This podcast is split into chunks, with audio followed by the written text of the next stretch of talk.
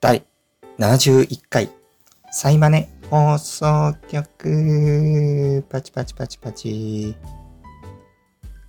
このラジオは、自分が最近感じたことをボイスメモ代わりに記録していくという趣旨の声日記です。第71回のトピックスは2つですね。えー、1つ目、伊豆行った話。2つ目、冷蔵庫壊れた話。以上、2つでお送りしていこうと思いますが、その前に近況トークですね。はい。あ、近況トークの前に、ちょっと音についてお知らせなんですけど、今、隣が、家の隣かな。まあ、正確には、隣の下が工事をしてて、て急にね、インパクトドライバーのね、バック、なんか、轟音がね、ちょっと鳴り響くかもしれないんで、今鳴ってないんですけど、途中ね、バーンって入るかもしれないんで、まあ、そこだけちょっとご了承ください。という感じで近況なんですけど、近況はそうですね、9月末ですね、今は。えー、っと、9月は何したかな？結構ね、出かけたんですよ。その伊豆行ったっていうところもそうなんですけど、他にも結構出かけてて、あ、あれですね。ザクロ。ザクロに行きましたね。ザクロっていうトルコ料理のお店なのかな？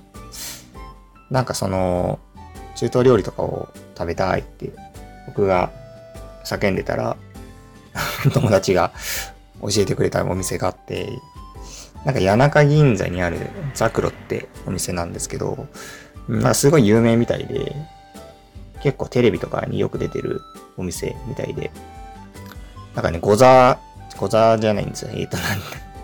ゴザじゃない。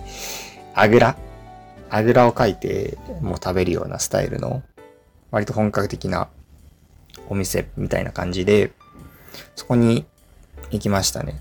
で、まあ、ランチメニューを頼んだんですけど、まあ美味しくて、まあ、いわゆる本当に中東料理というか、なんかひよこ豆って感じのね、こう ご飯が、あの、すごい、なんでしょう。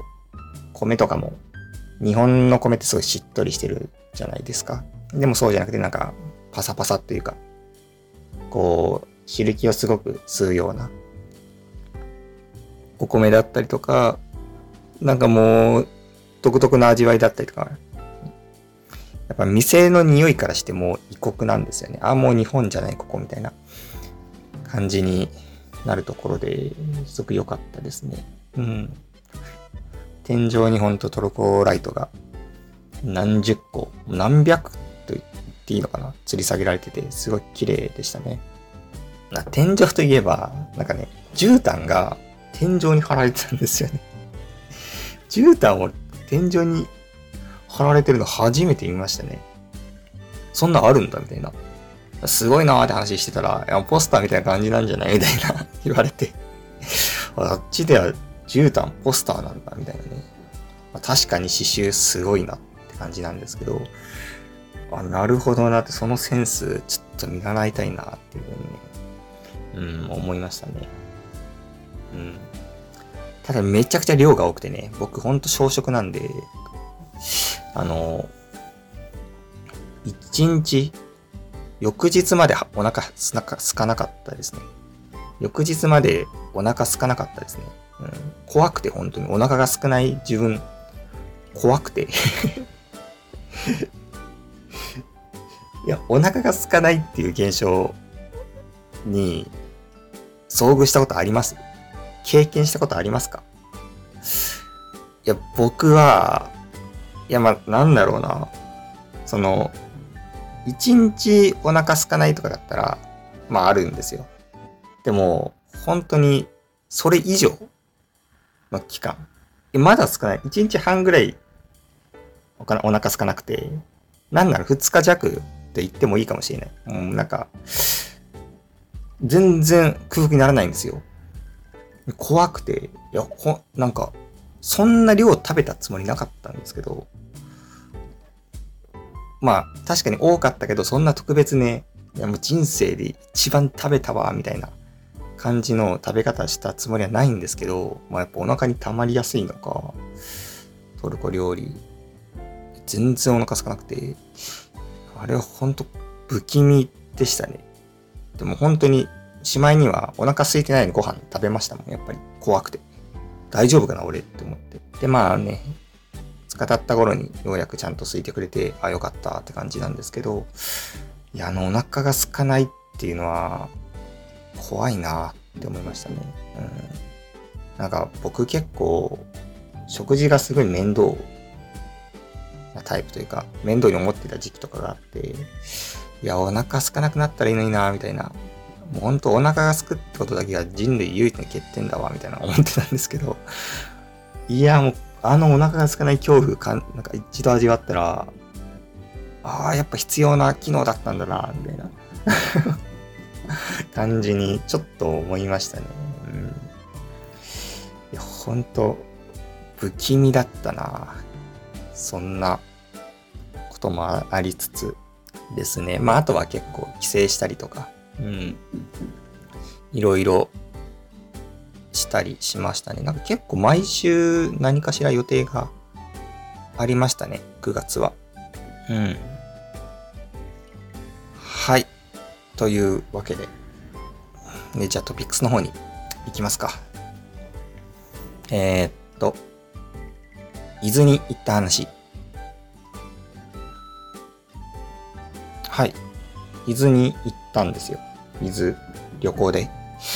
えー、っと、まあ、伊豆って結構広いみたいで、まあ、どこかっていうと、伊豆の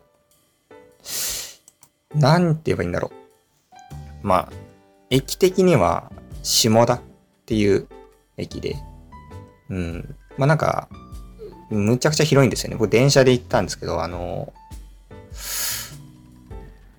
駅がずっと、駅名がずっと伊豆で、伊豆高原、伊豆大川、伊豆北川、伊豆熱川みたいな感じで、ずっと伊豆じゃんみたいな駅名続くんですよね。で、まあ、最後の方が、まあ、南伊豆、西伊豆、で、下田っていう風になって、まあ、そこの下田あたりですね。隣がね、やっぱ蓮台寺って駅で、ちょっとやっぱ、おってね、お、皮膚科って感じの、ちょっと反応を思わずにしてしまうようなところだったんですけど、え、っと、まあ、一泊二日で行ったんですけど、なんかちょうど良かったですね。下田の伊豆。うん、なんか、コンパクトで、一泊二日でのパッケージでちょうどいい、なんか規模感のちょうどいいところでしたで。まずね、やっぱね、あの、踊り子？伊豆急踊り子だっけ？踊り子ビュー？なんちゃらだっけ？なんかそういうやつに乗ったんですけど、特急列車に乗って行ったんですけど、そのね、電車がすごくて、うん。天井に窓ついてるんですよ。天井の、まあ、両端かな？まあ真ん中、全部天井、全部窓ってわけではないんですけど、まあ、隅、天井の隅の方まで、なんか壁の側面から天井の隅の方までこう、窓がついてて、まあちょっと上も見えますよみたいな感じで、あれ、なんか、近未来感あるというか、うん、なんか本当に、部屋が移動してるみたいな感覚になりましたね。天井がちょっと見えるだけで。なんかもう箱が移動してるんだっていうね、その、景色、切り取られる景色の面積がちょっと増えるだけで、なんかこんな感じ方違うんだっていう、すごい浮遊感があって、あれは初めての体験でしたね。伊豆、踊り子ビュー。もうわかんないけど。伊豆、あちょっとちゃんと調べるか。えー、っと、写真を撮ってたやつ。あ、特急サフィール踊り子だ。サフィール踊り子ってやつらしいです。ねこれはなんかもう浮遊感すごくて、浮遊感与えちゃってて、なんかね、酔いました？すごい酔いました、逆に。逆に良くなかったのか、そこは。うん。で、なんか本当にね、もう、シートもね、豪華で。ライトとかついてて、読書ライトとかついてて。あ、ド、ド、ド、ド、ド、ド、ドリルが。大丈夫かな収まってくれたかなよしよしよし。ちょっとドリルが悲鳴を上げてましたが、まあ、スルーして。で、まあ、サフィールをドリコでついたんですけど、まあ、基本的には本当予定なんもなくて、うん、なんか温泉でゆっくりみたいな感じで行ったんですけど、うん、まあ、周りにもちらほら観光施設があったりして、まあ、道の駅とか、ここで新鮮な、まあ、漁港が隣なんで新鮮なお魚買えますよとか、お土産買えますよとか、まあ、新鮮なお魚買っても持って帰れないんですけど、あの、旅行なんで、まあ、食べれますよとかね、感じで、金目が有名らしいですね。伊豆は。まあ、あとは、なんかね、黒船が有名なのかならしくて、うん。な黒船系のお土産がいっぱいありましたね。この辺に来たんですかねペリーが？ペリーだっけ？黒船って。ペリーだよね。うん、なんかその、で、黒船を模した遊覧船とかも運航してたりして、まあ、乗ったんですけど、あすごかったですね。うん。で、船ってやっぱあの、カモメに餌をあげられるじゃないですか。で、やっぱ船の中に餌売ってたりするんですよ。まあ、カッパエビセンなんですけど、それをね、買おうとしたらね、あ、ちょ、ドリルが。買おうとしたら、やっぱ、いや、ちょっと今日カモメあんまいないんで、やめた方がいいですって言われて。え、そうと思って、そんなやめた方がいいですっていうのあるんだと思って、なんか優しい人だなと思って、いや無駄になるから買わない方がいいよっていう風に言ってくださって、まあでも結構いましたけどね、カモメは。なんなら。なんなら、いたんで買いたかったんですけど、まあちょっとね、そこはできずだったんですけど、まあ本当遊覧船自体はすごい楽しかったですね。その、やっぱ結構、コンパクトに収まってるって話今したんですけど、それがね、全部見て回れるような遠くから感じでしたね。その海中水族館とかがあったりとか、ま、他になんかあんのかな？ちょっとまあんまわかんないんですけど、いろいろあったりとかして、まあ、そこをぐるっとちょっと回って戻ってくるみたいな。で結構ね、こういう地方の遊覧船乗るとあるあるなのが、客、俺らしかいねえみたいな、自分しかいねえみたいなね、感じに結構なることがあって、僕それめっちゃ苦手なんですよ。なんか俺の、俺のために女動かさなくていいよみたいな。絶対赤字じゃんみたいな感じな気分になるんで、人乗っててほしいんですよね。うん。まあそうなんですけど、っていうのがまああるあるなんですけど、結構ね、人は乗ってましたね。うん。伊豆の黒船は。さすが黒船だなっていうね。うん。ただの遊覧船じゃないですから。そこは乗ってるんだっていうね。でも本当にああいう遊覧船って、どうやって採算取ってんでしょうね。絶対赤字ですよね。そんな船動かすのってめちゃくちゃお金かかるでしょうし、それ乗客ね、一人二人みたいな。三人四人とかね、そんな、あの、200人ぐらい乗れる船でそれ、どうなってんですかね。まあなんかあるのかな。実は、その、海質の調査で水を採取してるついでに人を乗せてるとか、そういう、やっぱ裏、裏っていうか、本来の事業みたいなのがあんのかなもしかして。今人を乗せてるのはついでみたいなね。それだったらね、心置きなく僕も乗れるんですけど、だからちょっと申し訳なく、申し訳ない気持ちになるんですよね。別に僕がね、乗らなくても、船は運航するんでしょうけど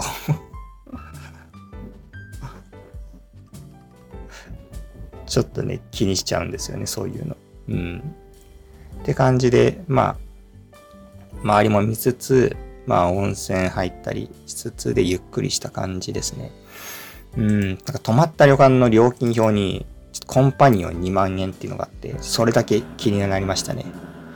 うん、そのコンパニオンがどういうコンパニオンなのかっていうね、そこだけちょっと気になったんですけど、やっぱり頼む勇気はなかったですね。うん、今、コンパニオンよりも気になったのが、カラオケ代。カラオケ1万5千円するんですよ。高すぎません？ちょっと。いや、そんなね、別になんか全部単価が高いとかじゃないんですよ。普通になんかね、将棋囲碁貸し出し料とか、まあ、1000円。まあ、そんなまあまあまあ、1000円、そんな高くないじゃないですか。カラオケ1万 え、どんだけ、どんな照明、めっちゃ照明ガンガン炊くんかな？みたいな。超電気代かかるみたいな 感じなんですかね。カラオ、コンパニオン1人単価2万円。まあまあ、まあ、これもわかるじゃないですか。人を呼ぶんで、さすがにお金かかるでしょう。もうカラオケもで人を呼ぶのかっていう。人、ついてくんのかな？一人、歌ってくれる人みたいな。そのぐらいね、お金かかってくる。カラオケ代だけちょっとね、気になりましたね。うん。ま、ちょっとね、古めの旅館ではあったんですけど、結構家族連れとかも多くて、うん、よかったですね。でやっぱ思ったのが結構外国人の人をちらほら見かけましたね。うん。ちょっと前は本当に外国人なんて日本にいなかったんですけど、ちゃんと旅行できてる人がいて、うん。なんか、景色、あの、やっぱ、徐々に昔の景色を取り戻してるのかなっていう風な気持ちにもなりましたね。うん。楽しかったですね。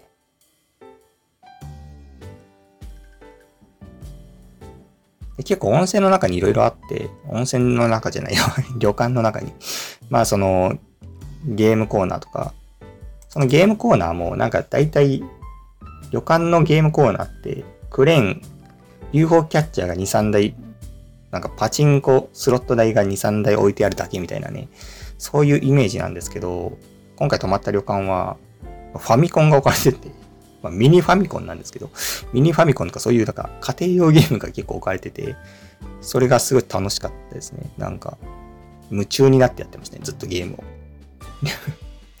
旅館泊まりに行ってずっとゲームやってましたね。うん。あ、旅館の名前をね、そういえば言うの忘れてました。えー、っとね、なんてホテルだったかな。いや、やべえ、忘れちゃった。下田なんちゃらホテル。呪楽ホテルだ。下田呪楽ホテルってとこでした。あのー、僕旅行ってあんまり楽しめない性格というかタイプだったんですよ。うん。そう言ってなんなん結局みたいな。なんか、本当に、そのゆっくりするっていうのはね、なんか苦手だったんですよ。ゆっくりしたくなかない性格なんですよね。もう予定いっぱいが好きみたいな。ずっと動いてるのが僕すごい好きなので、なんかその、窓、宿でまったりみたいな時間って結構苦痛なことが多かったんですね、これまでは。でも今回は結構楽しかったんですよね。で、なんでかなって考えたんですけど、帰りの電車乗りながら、なんで、今回楽しかったのは何だろうと思って、そこで思ったのは、あの、海。海だなって思ったんですよね。今回、そのジュラクホテルさんが、あの、海沿いに立ってるホテルで、まあ、部屋から海が見えるんですよ。泊まってる。で、海ってやっぱずっと景色が動いてて変わらないので、見てて飽きないんですよね。うん。なので、なんかその景色を見てまったりする時間っていうのは僕にとって全然苦痛じゃなくて、うん、まあ、そこでちょっと小説読んだりとかして、ゆっくりできたっていうのが、まあありますね。うん。うんうん。だから本当、海沿いいいなって思いましたね。海沿い、いいなって思いましたね し、まあ、まあでも、これが本当にその楽しめた理由なのかどうかっていうのはまだ仮説段階というか、自分の中ではわからない部分で、なので、ちょっと他にもいろいろ行ってね、頼みしてみたいですね。他の海沿い行ったりとか、まあ、景色が変わるっていう意味で言えば、まあ、雪が降ってるところとか、あの、行ってみたいですね。銀山温泉とか、行ってみたいな、冬の、うん、有名なところとか行ってみて、ちょっとやっぱその、景色が変わるから楽しめるのかどうかみたいな部分の、あの、検証をしていきたいなって、ちょっとね、旅行モチベが上がりましたね。うん。って感じですかね。あ、あとその、この話したかった。あの、海中水族館。もう一番良かった。これが。今回の旅行で、下田旅行で。えっ、ー、とね、あの、水族館あるんですよ。僕ね、水族館ね、大好きなんですよね。で、まあちょっと下田にもね、水族館があるってことで、いや、これは行くしかねえと思って。でもまあ言っても地方の水族館じゃないですか。僕はもう都内のもう超超超すごい水族館をね、こう全部見て回ってるわけですよ。まあ地方は地方の良さがあるっていうのはわかります。ただ、そんな期待してなかったんですよ。でも、この下田海中水族館、めちゃくちゃすごかったです。めちゃくちゃ、もう唯一無二。唯一無二かわかんないけど、僕がもう今まで行ったことないようなタイプの水族館でした。っていうとも、なん、どこがそうかっていうと、名前ですよね。海中水族館。もうこの名前からもわかる通り、海中なんですよ。海。海なんです。海にもいるんですよ。なんかその、まあ、具体的に言うと、あの、入り江入り江にこうやっぱり柵が張ってあって、まあ、網が張ってあって、その入り江の中にいるんですよね。イルカとかが。だからもう海、海にいるんですよ。海を見て回ってるんです。水槽とかじゃなくて、海そのもの にイルカとかが、もう、展示じゃないんですよね。ただもう、ただ生きてるイルカたちを見ているみたいな。本当野生のイルカを見てるような気分。もちろん野生ではないんですけど、めっちゃ調教されてイルカショーとかするし、野生ではないんですけど、まあ、なんか本当に、まあイ、ルカといえば入江だなとは思ってたんですけど、まあ僕のゲーム知識でしかないんですけど、入江にはイルカがいるっていう偏見があるんですけど、まあでもその景色がね、現実として見られたっていう興奮もありつつ、まあイルカショーとかも、なんかショーがすごくて、そうですね、ショーにこんな力入れてる水族館、初めてかなってぐらい、ひっきりなしにショー。もうスケジュールが、タイムスケジュールがずっとショーで埋まってるんですよ。ショー10分休憩、ショー10分休憩みたいな。その10分休憩も移動時間で取られるんで、もうずっとショーを見続けら、見続けられるみたいな。イルカショーありの、こう、アシカショーありの、ペンギンショーありの、みたいなね。なんか、アザラシショーまであるっていうね。アザラシショー見たことあります？皆さん。アザラシ。アザラシって芸できるんだっていう いや、アザラシショーマジ初めてでした、うん。めっちゃ可愛かった。ピトってね、こう水槽にひっついてきてくれたりするんですよ。うん。でね、その、まだちょっと子供のアザラシとかできなかったりして、あわはは、みたいなね、可愛いね、みたいな。そういう、もうほんと癒されたな。ほんと海中水族館、すごかった、本当に。いやー、やっぱ、まあ、水族館ってやっぱ海沿いにあるのが基本的でな立地ですけど、にしたって海そのものだとはね、ビビったな、ほんと。いやー、これマジ行ってよかったな。楽しかったな、水族館。いや、マジ僕は本当に、一番好きな水族館どこって言われたら、まあ、ベタなんですけど、サンシャイン水族館。時点で名古屋港水族館って感じなんですけど、もしかして3番目に下田海中水族館入るんじゃないのかってぐらい良かったですね。うん。なので、ちょっと下田行く方は海中水族館おすすめです。おすすめです。なんか本当に水族館っていうイメージがガラッと変わるようないいところでしたね。本当に。はい。というわけで、ちょっと伊豆について喋りすぎたな。えっ、ー、と、じゃあ次、二つ目のトピックス、行きましょうか。冷蔵庫買った話。あ冷蔵庫壊れた話でした。まあ一緒なんですけど。えっ、ー、と、まあ壊れたんですよ。何もしてないのに壊れたんですよ。で僕使っってるのは冷蔵庫9年ぐらい使ってて、まあ、寿命かどうか結構微妙なラインなんですよね。冷蔵庫の寿命って大体10年から12年って言われてるらしいんで、まそんな使えるんだって感じなんですけど、まあ9年かって、まあまあまあまあ寿命かなって感じで、まあ勝手になんかぶつけて、なんか衝撃与えて壊れたとかじゃないんで、寿命だと思うんですけど、なんか冷えなくなって、うん、氷とかもなんか急に溶け出してて、もうもう冷凍保存してた野菜全部あのパーだみたいな感じで、もうほんと絶望だったんですけど、絶望な状況になりまして、いや、本当に、冷って、まあ、冷蔵庫買いに行ったんですよ。で、まあ、届くのが1週間後みたいな感じになって、1週間冷蔵庫のない生活をね、こう強いられたわけなんですよ。いや、マジきつかったな。冷蔵庫なしの生活。したことありますか？冷蔵庫なしの生活を。地獄ですよ。本当に、いかに、こう、ちょ、言葉出なかった。なんだっけ、あの、いかに三大なんちゃら、三、冷蔵庫は三大なんちゃらかっていうのを思い知らされましたね。なんだっけ、あれ、三種の神器だ。三種の神器。え、三種の神器って冷蔵庫入ってるよね？あれ他なんだっけ？あとエアコンと冷蔵庫と、なんだ？扇風機？いや、絶対違うよな。エアコン、冷蔵庫、あと一個何？三種の神器。テレビかな？え、なんだっけ？エアコン、冷蔵庫、テレビかな？じゃ、グーグルか。答え合わせしよう。エアコン、冷蔵庫、テレビだと思う。三種の神器。三種の神器。えー、っと、皆さんわかりますでしょうか？三種の神器。三種の神器、あれちょっと待って。草屋剣道出てくる。そっちじゃないよ。えー、っと、はいはいはい。戦後日本に普及した3種類の耐久消費財である。はい。一つ目、冷蔵庫 OK。二つ目、白黒テレビ。おー、テレビやってる。三つ目、洗濯機かよ。まあ、確かにな。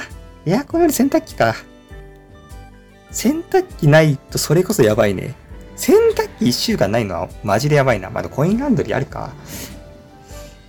いやー、まあまあまあまあまあいいでしょ。ちょっと話がそれましたけど。そう、いかに三種の神器楽しめるかっていうのをね、実感しましたよ、ほんと。冷蔵庫なしの生活1週間。めっちゃきつかったな、本当に。もうマジでまず、冷凍庫と冷蔵庫の中の食材が全部死んだっていうのが、マジでショック。なのが、一つ目。僕本当最近料理すごい好きだったので、食材冷凍保存よくしてるんですよ。パプリカやら、ニラやら、なんか、ナスビやら、じゃがいもやら。しかも、ちゃんとね、下処理して、もう、ナスもちゃんと素焼きして、冷凍していいように素焼きしてから冷凍ってめっちゃ手間かけてやってたんですよ。そまあそれが楽しかったっていうのはあるんですけど、本当に、それが全部パーになったっていうね。もう、憤り とかまあありつつも、っていうのがまあショックだったと。で、本当にね、でも、僕お酒好きなんで飲むんですけど、冷やせないわけですよ。だからもう、精油が冷蔵庫。もう最寄りの精油が冷蔵庫って感じで、飲みたい時は買ってくる。うん。って感じ。になって、もう大変じゃん。夜とか、買いに行くのめんどくさいし、深夜とか、飲みたいなってなっても。だから本当にそれが大変だったんですけど、まあようやく届いて、もう今本当幸せですね。幸せを噛み締めている。冷蔵庫さんありがとうって。いなくなってから気づく、その冷蔵庫さんの大切さ、偉大さ。それをもうまじまじとね、今噛み締めてますよ。うん。もう3倍ぐらいでかいサイズ買って。もうめっちゃ威圧感すごいんですけど、もう僕の僕、4人分ぐらいのサイズかな。300何十リットルみたいな買ったんですけど、もうでかすぎてもうスッカスカなんですけど、なんか今、カレー、カレールーしか書いてないんですけど、またナスをね、素焼きにして入れたりとか していきたいですね。で、まあ、なんでこう、ちも冷蔵庫の話しようかなと思った、思ったかというと、まあ、結構いろいろ発見があって、勉強になったことがあって、まず、リサイクル料金がかかる。まあ、これ当然じゃないですか。でも、冷蔵庫って大体下取りしてくれるじゃないですか。量販店で買い物すると。ただ今回のは壊れてるってことで、下取りしてもらえなかったんですよね。うん。なので、リサイクル料金がまあ、4000円ぐらいだったかな？かかった。かかってしまったっていうの。なので、冷蔵庫は壊れる前に買い替えましょうっていうのを僕は言いたい。皆さんにお伝えしたいです。っていうのが一つ目。で、二つ目が、冷蔵庫の下に引くマットが、まあ、いらないっていう人もいるかと思うんですけど、まあ僕結構いる派なんですよね。床痛めたりとかしちゃうんで、うん。それを、まあ、まあ、使ってはいたんですけど、以前の冷蔵庫で。まあ、今回ちょっと大きくしたっていうのもあって、サイズが合わなかったんですよね。で、まあ、やっぱその辺は、業者さんも抜かりなくて、あ、マットありますけど、引きますか？みたいな感じで言ってくださるんですよ。ただお金が結構かかって4000円したんですよね、そのマットが。ただのアクリルマットなんですよ。4000円、めっちゃぼったくりなんですけど、めっちゃ足元見られてるんですけど、でも、冷蔵庫ってそんな、一人で持ち上げたいともできないし、設置したら、引けないんですよね。今引かないでも引けないんですよ。なので、ま、買うしかなくて、これやられたな、みたいな感じ。そこで断るっていう選択肢はかなり取りづらい状況なんですよね。まあ、もう頑張ったら引けるかもしれないんですけど、いや、でもちょっと一人で持ち上げて、さって入れて、みたいな大変だな、危ないしって思って、だったらもう4000払っちゃうかと思って払ったんですよね。うん。なので、ここで言いたいのは、マット、必要な人は事前に買っておくこと。サイズが合うマット。これをまず言いたい。これが二つ目です。まあ、以上かな。うん。まあ、あとアウトレットで買ったんですけど、アウトレットはポイントがつかないっていうのを今回知りましたね。うん。アウトレット、山田電機のアウトレットで買ったんですけど、うん。で、まあ大体、ポイントって冷蔵庫で買ったら9000円ぐらいつくんで、まあ、実質、アウトレットじゃない方がお得だったんじゃないかなっていう気はしてます、結局なんかアウトレットもあんま値段変わんなくて、うん。意外とやっぱ値崩れしないのかな？冷蔵庫って。うん。まあ、10年使える家電ですからね。ちょっと、ね、そんな未使用品とかだったら全然変わんないのかなっていう感じですかね。なんでしょうか。はい。って感じでね、まあ、その、壊れる前に買い替え、買い直そうっていうのと、あと、マットね。そのマット。マットを敷く。まあもう敷かないっていう選択肢もあると思うんですけどね、全然。この2点をね、僕はお伝えしたくて、今回トピックスに入れたっていう話です。はい。冷蔵庫を買った話は終わろうかなと思います。いやー、時間配分間違えたな。伊豆喋りすぎたな。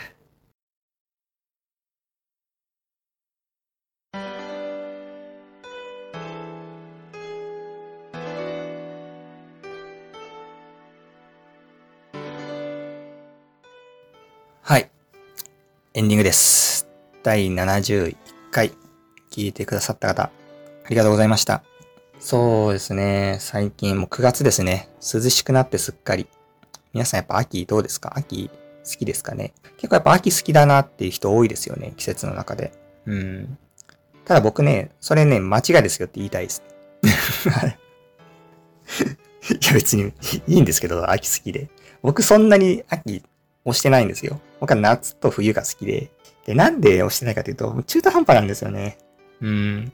秋って。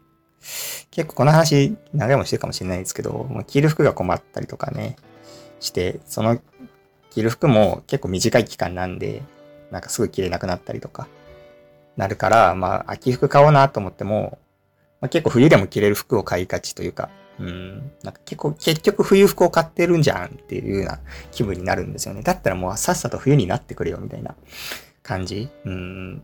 で、あんまり、半端であんまり好きじゃないんですよ。うん。なんですけど、まあ、やっぱり、でも、やっぱ、そんな中やっぱ秋好きな人多い理由？これ僕分かってるんですよ、実は。なぜかというと、夏が長いからなんですよね。うん。その暑いっていう日々からの解放。そこなんですよね。そこ、そこだけと言ってもいいかもしれない。だから、秋が好きだ、じゃないんですよ。夏じゃなくなったことに喜びを感じるだけ。それを秋が好きだとみんな錯覚している。絶対そう。大体季節の変わり目っていうのは、嬉しいんですよ。景色が変わるから。生活も変わるし、気分も変わるじゃないですか。ま、季節の変わり目っていうバフがまずかかってて、で、例えば夏だったとします。春から夏だったとします。春から夏への季節の変わり目、嬉しいですよね。ああ、もう夏だな、みたいな。でも夏って長いんですよ。だから長いからもう、もう夏いいやってなっちゃうんですよね。飽きたわ、みたいな。でも、そこが秋にはないんですよ。なぜなら秋っていうのはめちゃくちゃ短いから。秋は飽きる前に次に行けるんで、いい思い出だけで秋を終えられるんですよ。だから、秋を好きだとみんな錯覚している。これ俺は言いたい。もしも秋がめっちゃ長かったら、秋がめっちゃ長くて冬が短いとかだったら、いや、秋もういいよみたいな。なんかもう早くニットもっと着たいわみたいな感じに絶対なると思う。コート着たいわみたいな、なると思う。だから、秋じゃない。みんなが好きなのは秋じゃない。ただそこに秋があっただけ。その短くて季節の移り変わりの後に短いまま終わる期間っていうのがたまたま秋だっただけ。っていうのを僕は言いたい。持論。持論を展開していきます、僕は。はい。反応も受け付けます。はい。いや、もう冬、早くなってほしい。もう冬こそ長いですけどね。一番長いんじゃないかな、冬って日本で。夏とどっちが長いんだ？って。今年は夏ほんと長かったですね。結構9月末ぐらいまでずっと暑かったんで、し、なんなら5月とかも暑かったですよね。やっぱ夏が勢力伸ばしてるんですよね。うん。まあ、僕、夏も嫌いじゃないんで全然嬉しいんですけど、うん。もうちょっとね、もうちょっとインターバルあってもいいんじゃないかなって思いますね。秋と春に対して。っていう感じでね。はい。そんな感じ、そんなくだらない話もしつつ、えっ、ー、と、じゃあ第71回しつつっていうかまあ終わります。はい。えっ、ー、と、第71回聞いてくださった方、ありがとうございました。では、終わろうと思います。皆さん、良いお年を。